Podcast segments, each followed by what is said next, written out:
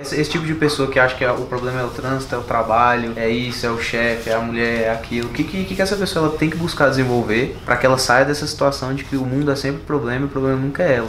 Quais são as soft skills que ela tem que explorar, buscar desenvolver para sair dessa situação? Então, essa é uma pessoa que a gente é, normalmente considera uma pessoa de mentalidade fixa. Os empreendedores, as pessoas que têm mais satisfação em viver, eles têm o que a gente chama de mentalidade de crescimento. Mentalidade de crescimento, é, ou growth mindset, é um tipo de habilidade que você pode desenvolver. Então, quem tem essa mentalidade fixa, o que ela precisa fazer? Ela precisa, por exemplo, escolher uma pessoa que ela acha interessante, o que é raro, que a pessoa que tem mentalidade fixa, todas as pessoas é, são mais ou menos. Ela quer, ser, ela quer sempre é, espetacular. Ninguém sabe o que ela sabe. Então ela tá sempre num, num, com um olhar, a gente brinca que é, que é um tipo um óculos. Você tem uma lente de mentalidade fixa e uma lente de mentalidade de, de crescimento. Todo mundo tem as duas. Só que a pessoa que tem uma mentalidade fixa, ela olha mais com um olho só. Então é o olho de que tudo ela sabe e tudo é mais ou menos. Né? Então, ou ela é totalmente negativa, ou ela é totalmente cega sobre o que ela é positiva. Ela vive num, num, num mundo fechado. Então, uma das coisas que ela pode fazer, por exemplo,